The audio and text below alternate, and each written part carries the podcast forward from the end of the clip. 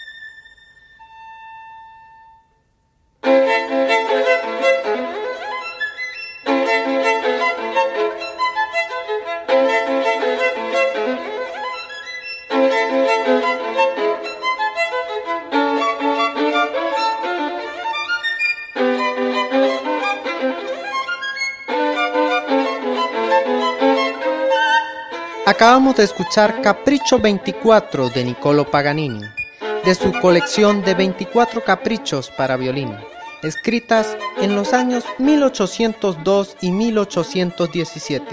Estas piezas fueron dedicadas por Paganini a todos los artistas. Hermosa melodía realmente. Bueno, el tema del programa tiene que dar inicio, así que vamos a aperturar con la relación consigo mismo. Qué importante nosotros aprender a relacionarnos con nosotros mismos y qué difícil, porque la mayoría de nosotros no sabemos relacionarnos con nosotros mismos. En este punto exploraremos cuáles son los tipos de relaciones que tenemos y en qué se fundamenta la relación que tenemos con nosotros mismos. Uno de esos tres aspectos es lo que comemos. En el aspecto de lo que comemos, ahí tenemos un desorden, César. Ahí, ahí tenemos un desorden. Tenemos que ver cómo nos alimentamos. Si realmente estamos comiendo para nutrir el cuerpo o solamente para satisfacer una necesidad de tipo em, del sabor, de gula. Tenemos que observar si realmente estamos nutridos, porque una cosa es comer para llenarse y otra para nutrir el cuerpo. Entonces necesitamos tener, para comenzar, una buena relación en ese sentido, porque si nosotros no nos sabemos alimentar, se dice por allí que somos lo que comemos. ¿Sabían ustedes que la comida tiene, interviene en nuestro organismo a tal grado que interfiere con nuestros sentimientos, con nuestras emociones? Muchas de las personas que sufren de depresión, de las personas que sufren de ansiedad, pues lo primero que se les cambia es la alimentación. Y cuando nosotros aprendemos a comer, pues estamos balanceando, aparte que eh, nutrimos el cuerpo, pues también nuestras emociones y nuestros pensamientos. La comida influye en todos estos aspectos de nuestras vidas, aunque no seamos conscientes de ello.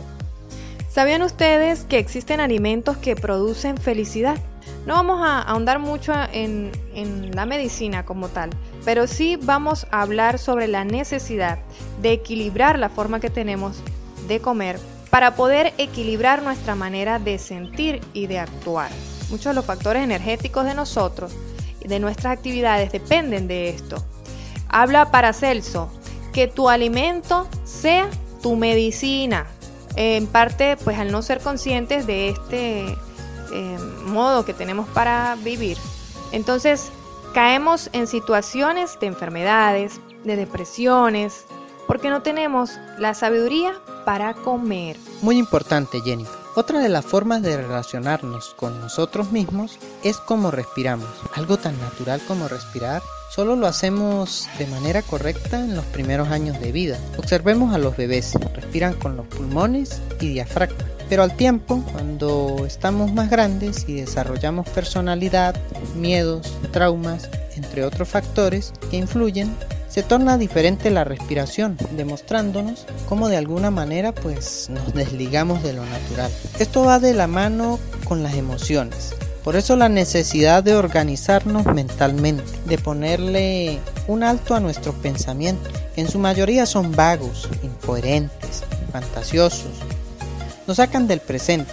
Necesitamos vivir en un estado de alerta, de recuerdo de sí, para hacerse consciente de estos detalles. Así podemos observar la importancia de la respiración para relajarnos, para controlarnos frente a un evento de ira, de miedo.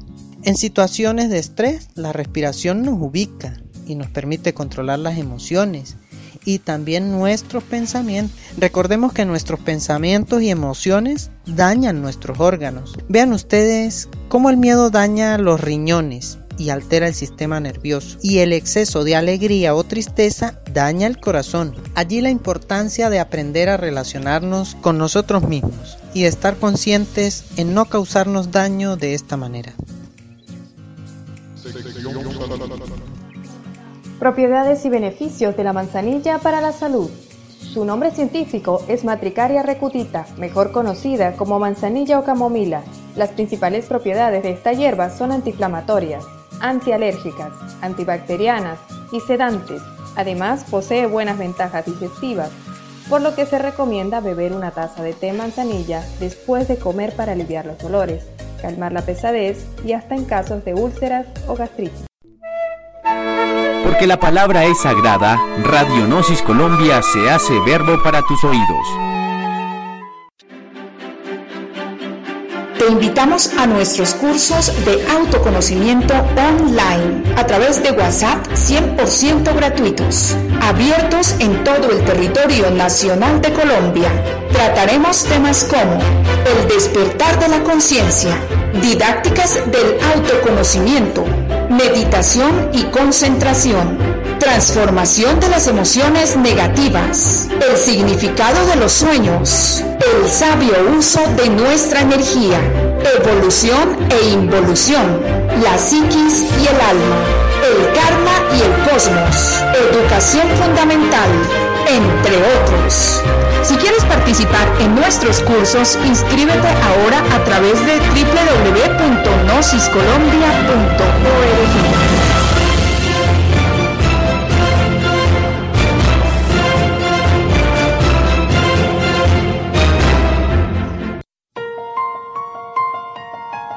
Bien, ahora escuchemos el tema Lágrimas de este gran compositor Beethoven y ya regresamos.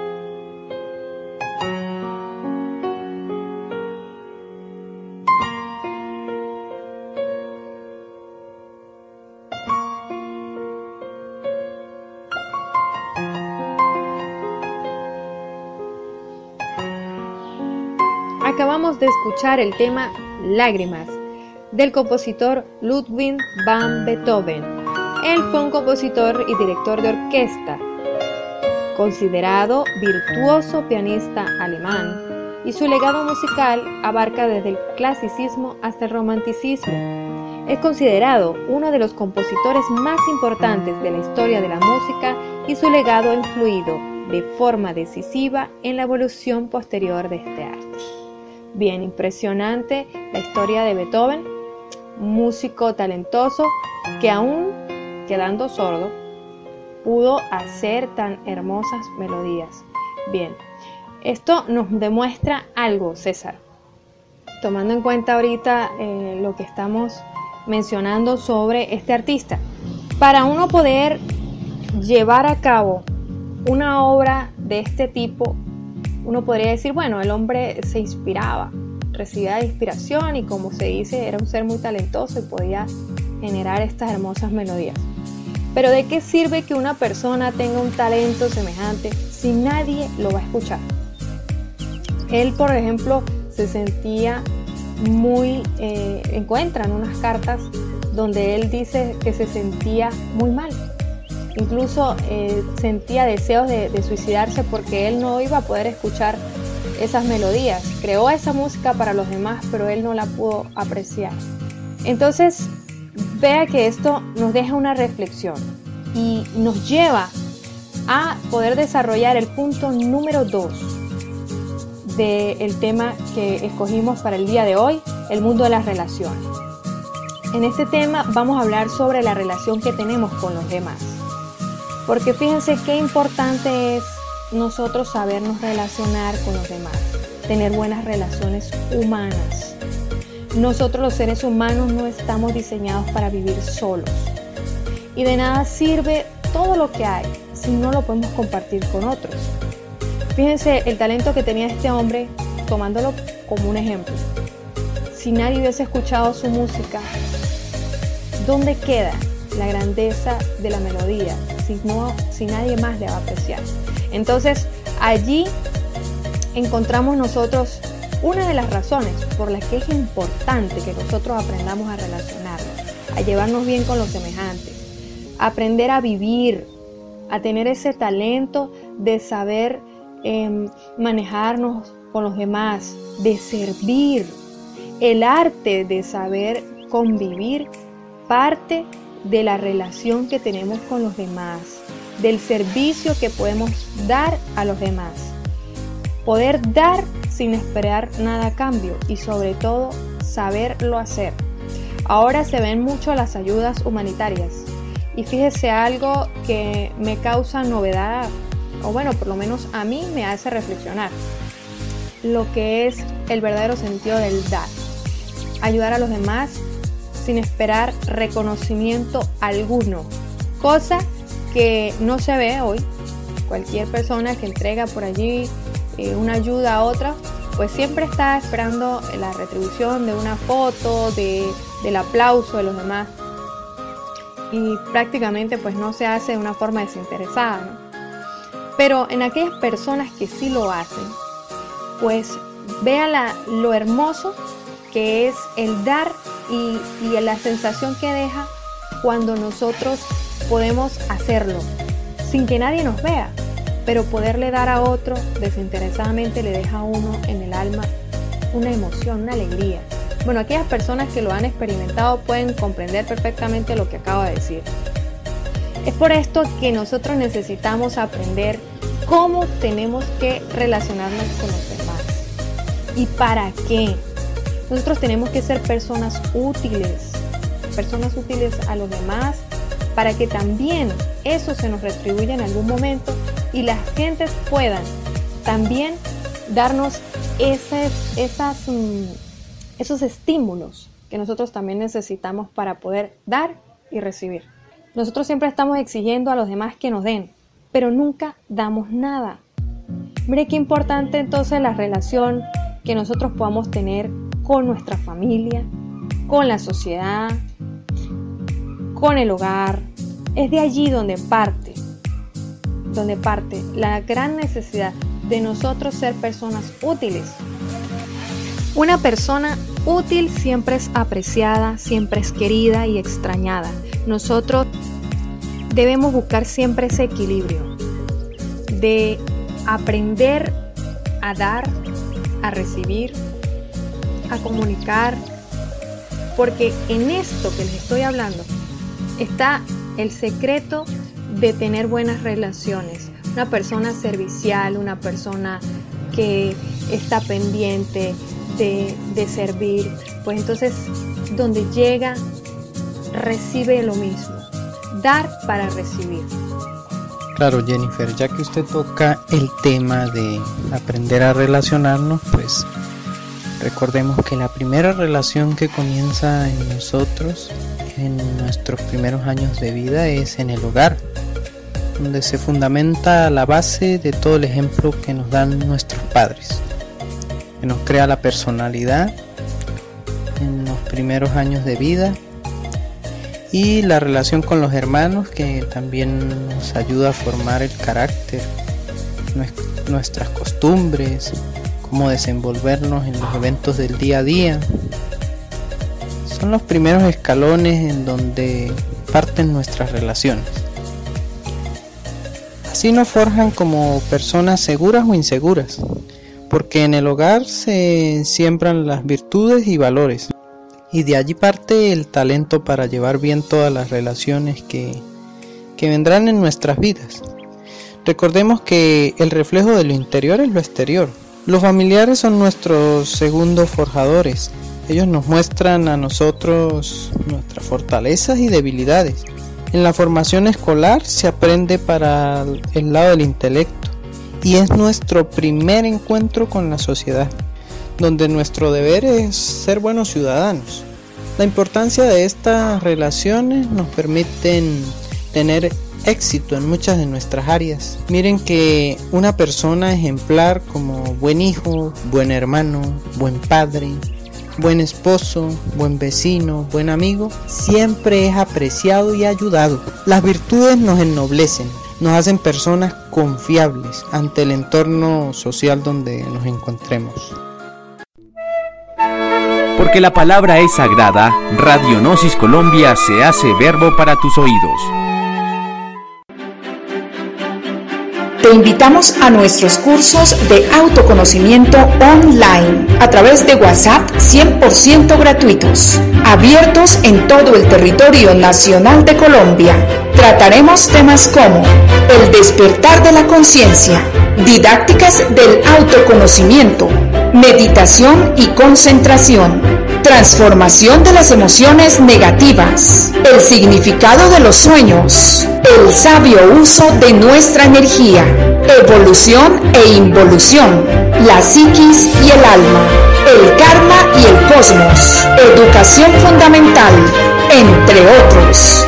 Si quieres participar en nuestros cursos, inscríbete ahora a través de www.nosiscolombia.org.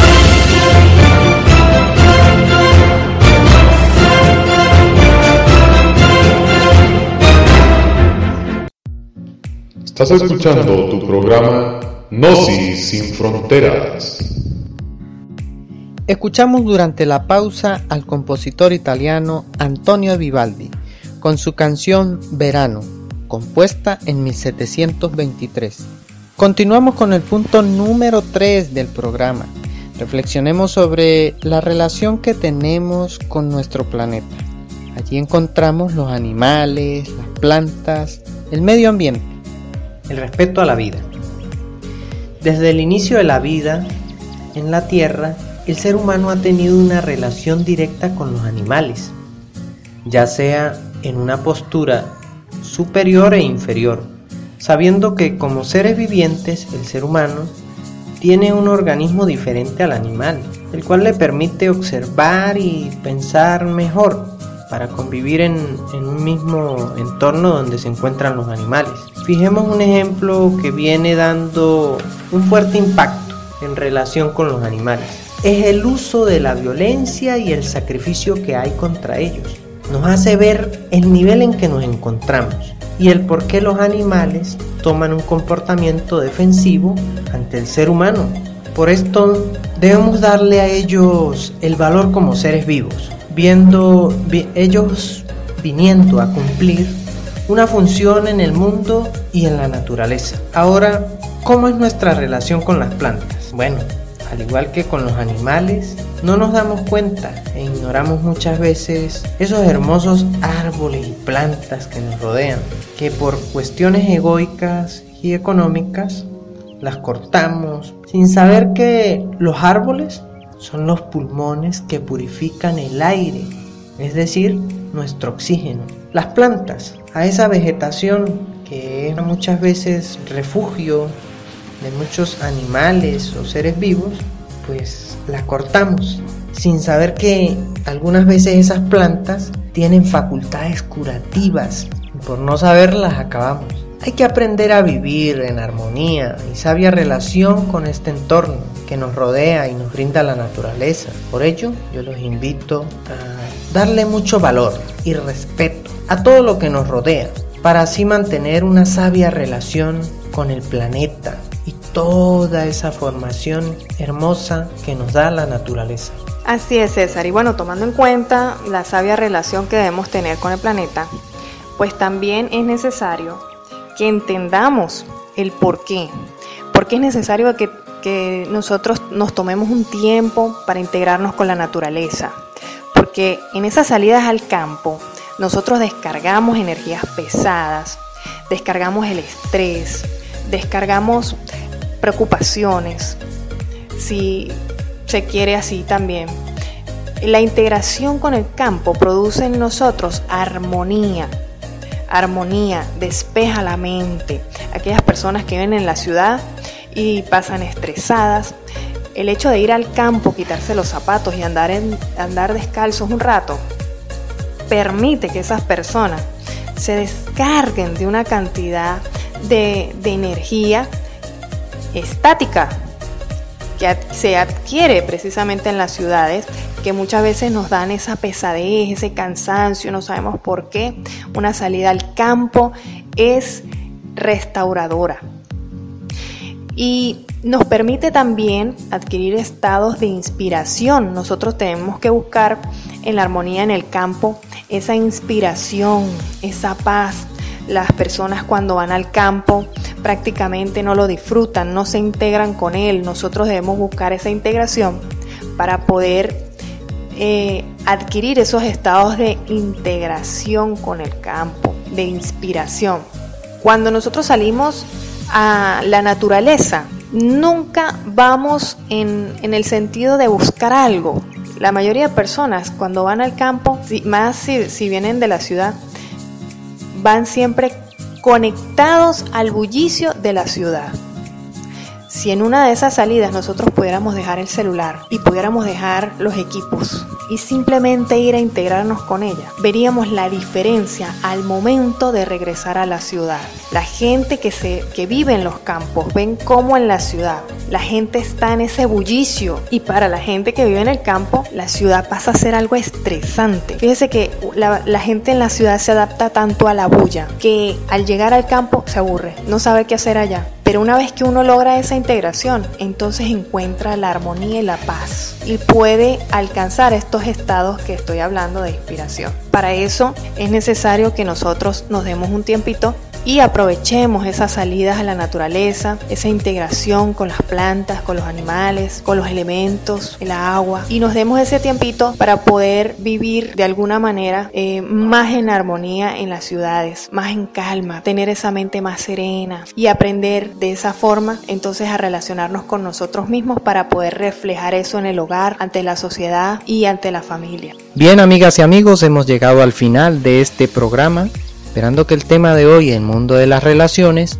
les haya dejado a ustedes un mensaje para la conciencia. Pueden contactarnos por www.nosisinfronteras.com o a nuestros números por WhatsApp 320 900 7447.